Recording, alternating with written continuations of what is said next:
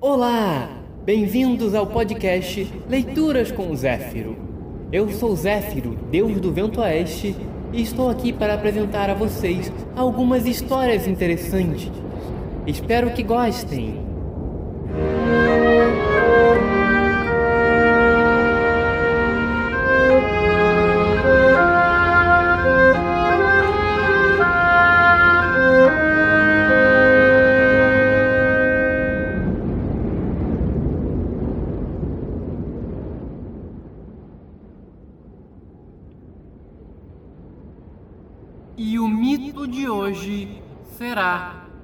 Idum e as maçãs da juventude. Odin e Loki estavam passeando, certa vez, por uma inóspita região. O primeiro adorava vagar por toda parte, muitas vezes recorrendo ao disfarce de andarilho. E, se devia a algo o fato de ser considerado o mais sábio dos deuses, era justamente a sua inesgotável curiosidade. A curiosidade é o que diferencia o homem superior do medíocre, dizia Odin para Loki, tentando instruí-lo. Na realidade, há apenas duas classes de homem: os despertos e os adormecidos. Os primeiros são aqueles que já acordaram do sono bruto da indiferença, no qual os outros ainda estão miseravelmente imersos. Um sono imbecilizante que os faz crer que a vida se resume a meia dúzia de funções orgânicas, exceto a mais nobre, a de usar os seus próprios cérebros para criar algo de belo que os torne felizes como um deus. E isto, arrematou Odin, Somente alguém dotado de curiosidade pode fazer. Ou seja, alguém desperto. Loki, que ainda estava na classe intermediária dos sonâmbulos, começou a sentir um sono que ameaçava transportá-lo de volta ao reino dos adormecidos. Mas foi salvo pela fome a madrasta comum de todos, que o obrigou a interromper a prédica de Odin. Tudo isto é muito bonito, mas eu estou com uma fome dos diabos. Disse ele, que já estava tomando uma coloração esverdeada. Muito bem, vamos comer então, disse o deus, largando no chão o seu alforge. Mas esta expressão, na boca de Odin, era um mero eufemismo, pois seu único alimento era o hidromel, a bebida sagrada dos deuses. Loki, entretanto, que tinha muito pouco de Deus, começou a armar às pressas uma pequena fogueira. Logo, um grande pedaço de carne assava gloriosamente, espalhando pelas redondezas o seu atraente perfume. Enquanto Loki estava acocorado diante da fogueira, comendo pelo nariz, Odin, que estava especialmente inspirado naquele dia, retomara sua lição. Diz uma lenda muito antiga que um dia um jovem encontrou uma caixa velha e ao abri-la, viu sair de dentro um gênio poderoso. Disse o Deus, tomando placidamente o seu hidromel. A criatura, pródiga em poderes, perguntou-lhe então: Você tem direito a um único pedido, Elis Mortal. Depois de se recuperar do susto, o Hellis mortal o encarou e disse: Qualquer um? E o gênio respondeu: Qualquer um, menos a imortalidade. Então, depois de refletir um pouco, o jovem teve a brilhante ideia. Já sei, em vez de fazer um pedido que me acrescente algo, ou seja, uma nova necessidade, farei outro que acabará com quase todas elas. Voltando o olhar para o gênio, disse-lhe: Retire já o meu estômago. Desde então, este jovem felizardo passou a ser o homem mais livre que a Terra já conheceu. Loki, no entanto, não escutou direito a fábula e, certamente, não a teria aprovado se a tivesse escutado. Ocupado que estava em abanar o fogo, quase apagado por força de uma ventania inesperada que surgira do nada. Droga! De onde veio essa droga de vento? Somente então perceberam que acima das suas cabeças, empoleirada em um alto galho, estava uma imensa águia. Na verdade, a maior águia que seus olhos já haviam contemplado. A criatura abanava suas asas, parecendo fazê-lo de propósito. O que pensa que está fazendo? Águia idiota! gritou Loki, mostrando-lhe o punho. Refrescando-me! Disse ela, com uma voz gutural, que nada tinha a ver com o grito estridente da águia. Senhora ave, por que o deboche? Disse Odin, mudando o tom da interpelação. Vocês não querem comer? Disse ela, parando por um instante de abanar seus dois gigantescos leques empenados. Então, deixem que antes eu me sirva desta carne saborosa.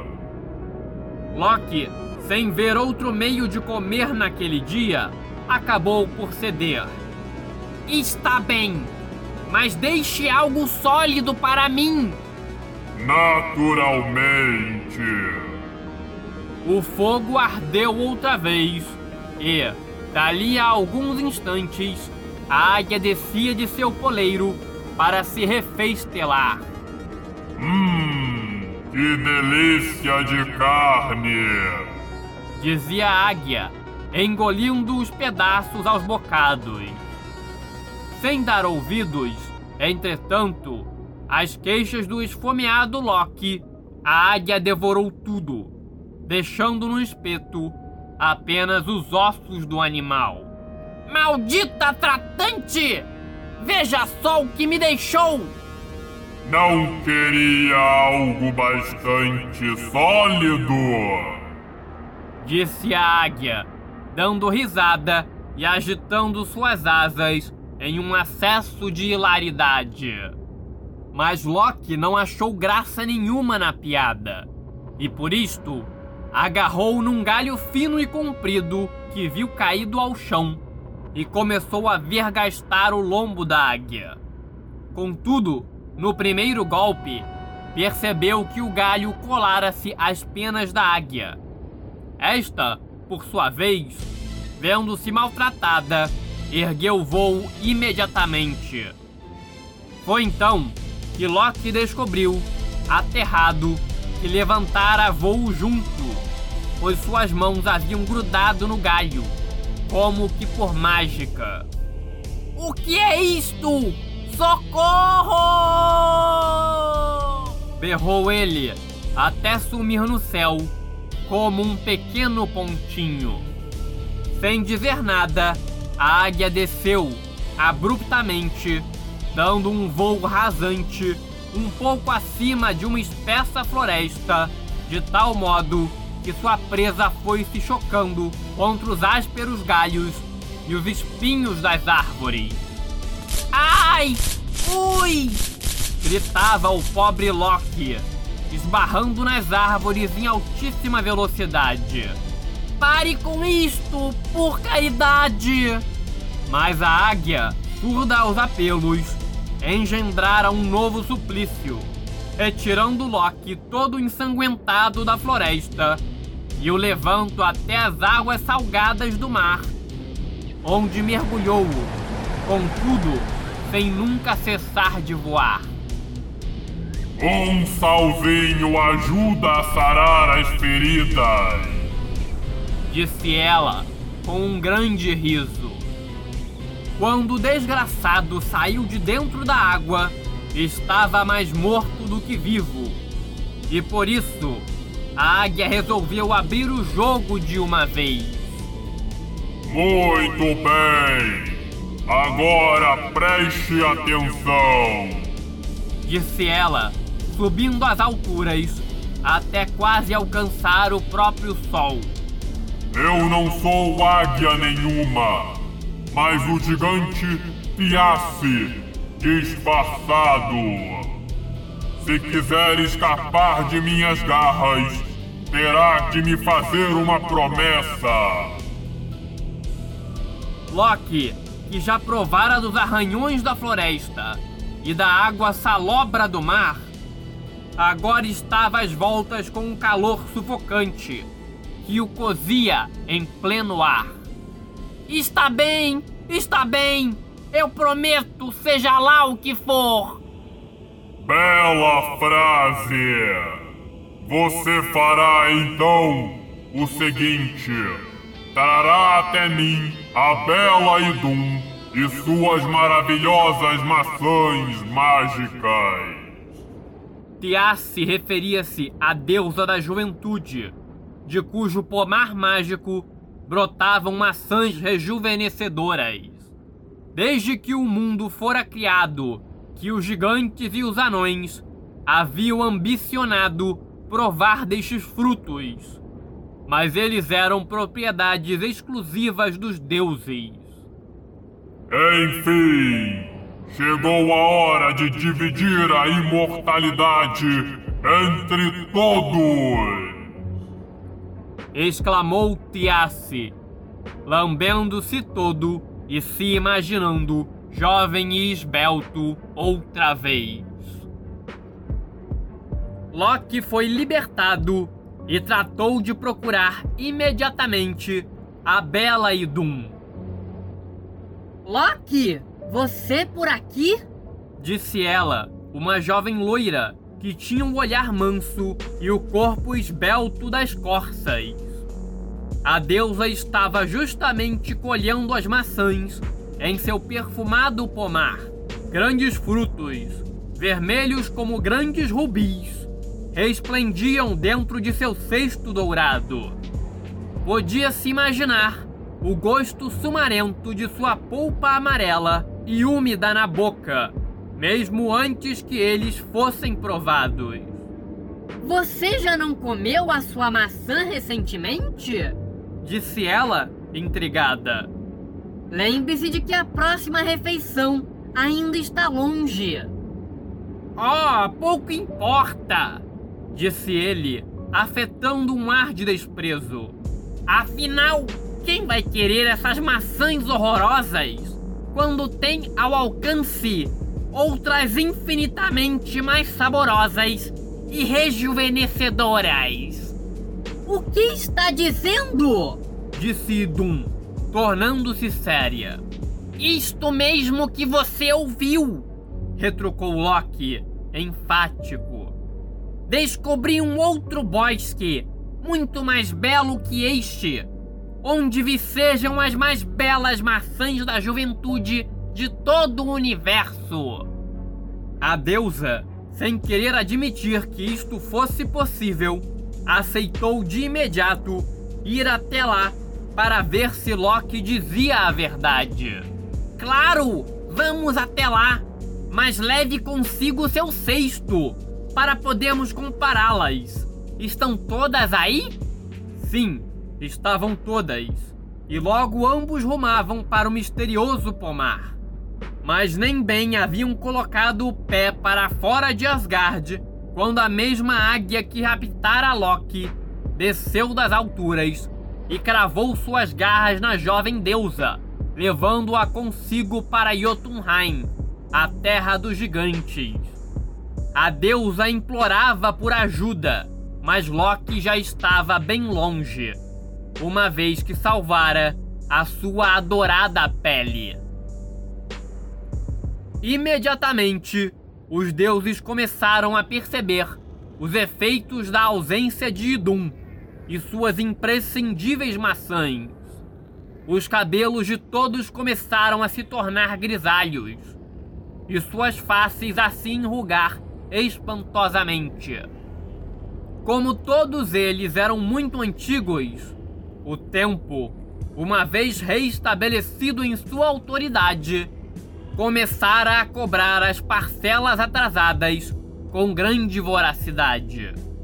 Thor, por exemplo, apareceu um dia manquitolando, usando seu martelo como uma bengala.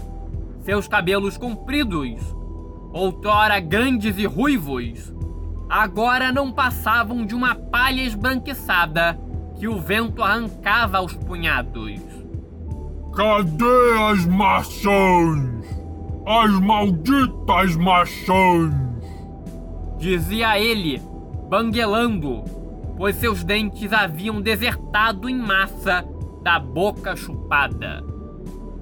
Friga, a esposa de Odin, por sua vez, que sempre se gabara de sua beleza, surgira agora, transformada em uma velha decrépita e senil, a exigir em prantos o alimento reparador. O próprio Odin, que de tão velho já tinha os cabelos brancos antes mesmo de deixar de comer as maçãs, parecia agora um ponto de interrogação sentado em seu trono de rodas, com o nariz recurvo encaixado ao umbigo. Sua propalada sabedoria havia desaparecido e a caduquice mais apavorante havia se apossado de sua outrora fulgurante inteligência. Empurrando seu trono, vinha Heimdall, o vigia de Asgard, que agora era incapaz de enxergar um palmo adiante do próprio nariz. Seus ouvidos afiados, que outrora eram capazes de escutar até a grama crescer, agora não seriam capazes nem de escutar um vulcão que se abrisse a seus pés. Todos eles, enfim, estavam aos pedaços. Então, Loki chegou também, com os cabelos esbranquiçados e aparentando velhice. Mas era tudo um disfarce, e por dentro ele ria, deliciado da decadência dos deuses. Um bando de deuses caducos! Pensava ele, regozijando-se com a desgraça que reinava em toda Asgard. Ele, entretanto, permanecia jovem, sob o disfarce, pois continuava a se alimentar secretamente das maçãs de Idum, que o gigante Tialce havia lhe cedido como recompensa. Loki! Você não sabe o que fim levou Idum? Perguntou-lhe Thor, cercado pelos outros deuses decrépitos. Loki, fingindo-se tão senil como qualquer um deles, resmungou algo sem nexo, babando-se todo. Mas, neste exato momento, uma tempestade desabrou, fazendo com que a cinza que havia espalhado sobre o cabelo desbotasse e as teias de aranha que havia posto sobre o rosto como simulacros de rugas se desmanchassem, revelando claramente a sua juventude inalterada. Seu tratante! exclamou Tyr, o deus Maneta, apontando o único punho fechado sobre o rosto de Loki. Uma bengala desceu sobre suas costas e Thor ameaçou despedaçá-lo com seu martelo, pois o Mjolnir dourado não havia envelhecido.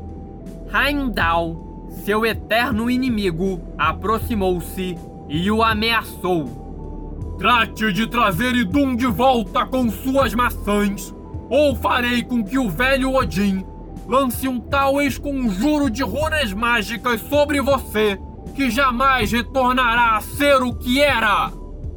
Loki, que sabia o estado no qual o velho deus se encontrava, e temendo que nunca mais ele pudesse desfazer a maldição, resolveu reconsiderar. Está bem, vou dar um jeito de trazer de volta a deusa e as maçãs. Freya, a deusa do amor, emprestou a Loki mais uma vez o seu casaco de pele de falcão, o que lhe possibilitou viajar rapidamente até o esconderijo do gigante Tialce, mesmo local onde ficava o cativeiro da deusa da juventude. Felizmente, quando lá chegou, encontrou-a sozinha, pois o gigante havia saído. A pobre Idum, que de jovem não tinha mais nada, também estava inteiramente caquética, parecendo agora a deusa da velhice, pois o perverso Tialce havia impedido que ela se alimentasse de seus próprios frutos. De hoje em diante, somente os gigantes serão jovens e fortes! exclamara ele em um acesso de loucura perversa. Loki imediatamente pegou um fruto do cesto que estava bem escondido na caverna e deu para que Idum o comesse. A deusa instantaneamente recobrou seu antigo viço e beleza. Seu traidor infame! O que quer aqui? Disse ela, lembrando-se de tudo. Vim libertá-la! Feche os olhos!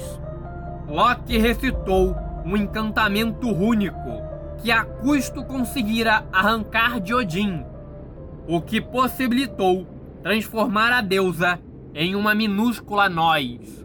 Depois, metamorfoseado ainda em falcão, estendeu as asas e se lançou ao espaço, carregando em uma das garras a pequena Idum e na outra o cesto com os frutos mágicos.